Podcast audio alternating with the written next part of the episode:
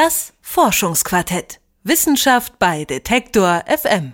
Mindestens einmal im Jahr beschäftigt sich ja ganz Deutschland mit der Jugendsprache und zwar immer dann, wenn das Jugendwort des Jahres von einer 20-köpfigen Jury des Langenscheidt Verlags gewählt wurde.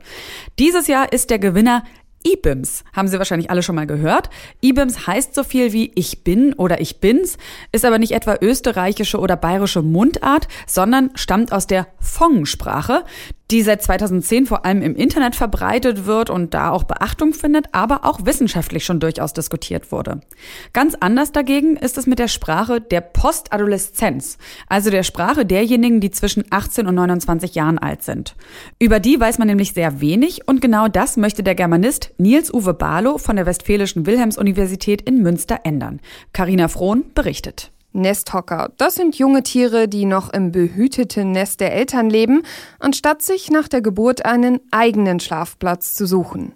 Es kann aber auch der Status eines Studierenden sein, wenn er langsam sein eigenes Geld verdient, aber noch nicht von zu Hause ausgezogen ist. Zwischen Eigenständigkeit und Unabhängigkeit, das ist die Phase der Postadoleszenz. So übernehmen Menschen, die sich in dieser Phase befinden, schon langsam erste Jobs. Sie äh, gliedern sich sozusagen in das finanzökonomische System auch ein. Sie führen Beziehungen. Teilweise sind auch schon Menschen dabei, die haben Kinder. Erklärt Nils Uwe Barlow. Der Germanist ist Koordinator des Zentrums Sprache und Interaktion an der Universität Münster. Neben der Jugendsprache forscht er seit einiger Zeit auch an der Postadoleszenz. Gleichzeitig bleibt in dieser Phase aber noch so ein Stückchen Freiheit erhalten. Also die Leichtigkeit der Jugend, das Leben im Hier und Jetzt, was vielleicht noch nicht so mit den Normen und Werten oder den Sanktionen vor allen Dingen der Erwachsenenwelt verbunden ist. Dieses Schweben zwischen Verantwortung und dem Unbedarften der Jugend spiegelt sich dann auch in der Sprache wider. Untersucht ist die aber noch wenig. Das liegt zum einen daran, dass die Postadoleszenz selbst noch recht jung ist. Erstmals erwähnt wurde diese Lebensphase 1968 in den USA. In Deutschland ist sie seit den späten 1980ern erst Thema. Der Forschungsstand hängt zudem sehr von der Disziplin ab. In der Linguistik wurde bislang überhaupt nicht an Postadoleszenz geforscht. Es wurde mehr oder weniger immer so subsumiert unter Jugendsprachforschung. Allerdings die Soziologie und die Erziehungswissenschaften, die Psychologie, die sind da weitaus weiter, das muss man einfach so sagen. Zum anderen ist es auch gar nicht so einfach, an Daten und Sprachverläufe der Postadoleszenten heranzukommen.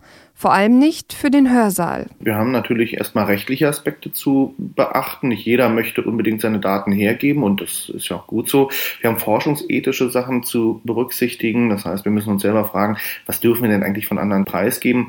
Wir machen das so, dass wir sehr genau mit unseren Probandinnen und Probanden bereden, welche Daten wir verwenden. Die Daten werden bei uns freigegeben, meist von Studenten und Studentinnen erhoben. Analysiert hat Barlow mit seinen Studenten WhatsApp-Gruppenchats von jungen Männern zwischen 20 und 23 Jahren. Ihr Thema? Der Morgen nach einer durchzechten Nacht. Wir haben so etwas wie eine Tagebuchfunktion, wo die Krieger der letzten Nacht sozusagen ihre gemeinsamen Wunden beweinen und das eigentlich Schlimme sozusagen positivieren. Die jungen Menschen sprechen in den Verläufen über Peinlichkeiten, witzige Erlebnisse, kleine Dramen und darüber, wer es mal wieder übertrieben hat. Die Themen sind allerdings nicht neu. Der Inhalt vom Prinzip her bleibt der in allen Jahrhunderten ähnlich. Es ging ums Raufen, ums Saufen, ums Duellieren, um Freundschaften, um Liebschaften, um das Leben, um Schule. Das Medium macht es jedoch möglich, die Sprachverläufe sehr viel genauer nachvollziehen zu können. Denn neben den Worten benutzen die Chat-Teilnehmer auch noch Bilder und Smileys, um ihre Aussagen zu unterstreichen. Barlow hat unter anderem herausgefunden, dass auch aus negativen Ereignissen des Abends positive Schlüsse gezogen werden. Das heißt aber nicht, dass jedes Verhalten toleriert wird. Wenn jemand sich daneben benimmt, wird das kritisiert. Doch das reicht Nils Uwe Barlow noch nicht. Mittlerweile sind wir in diesem Forschungsprojekt, das auch mit einer afrikanischen Universität zusammen durchgeführt wird, also kontrastiv über Kulturen hinweg sozusagen, sind wir so weit, dass wir Aufnahmen von Partys machen, Videoaufnahmen, wenn diejenigen denn einwilligen, so dass wir auch das nonverbale Verhalten, also das Gestik, Mimik, Kleidung etc., die Gestaltung des Raumes mit einbeziehen, um dort ein genaueres Bild zu kriegen, was diese postadoleszente Phase denn ausmacht. Interessant wäre es auch, einen Schritt weiter zu gehen. Der Alltag von Postadoleszenten spielt sich ja nicht nur auf Partys ab. Deshalb möchte Barlow sich noch die Kommunikation in anderen Lebensbereichen anschauen. Bei der Arbeit oder auch in der Universität zum Beispiel.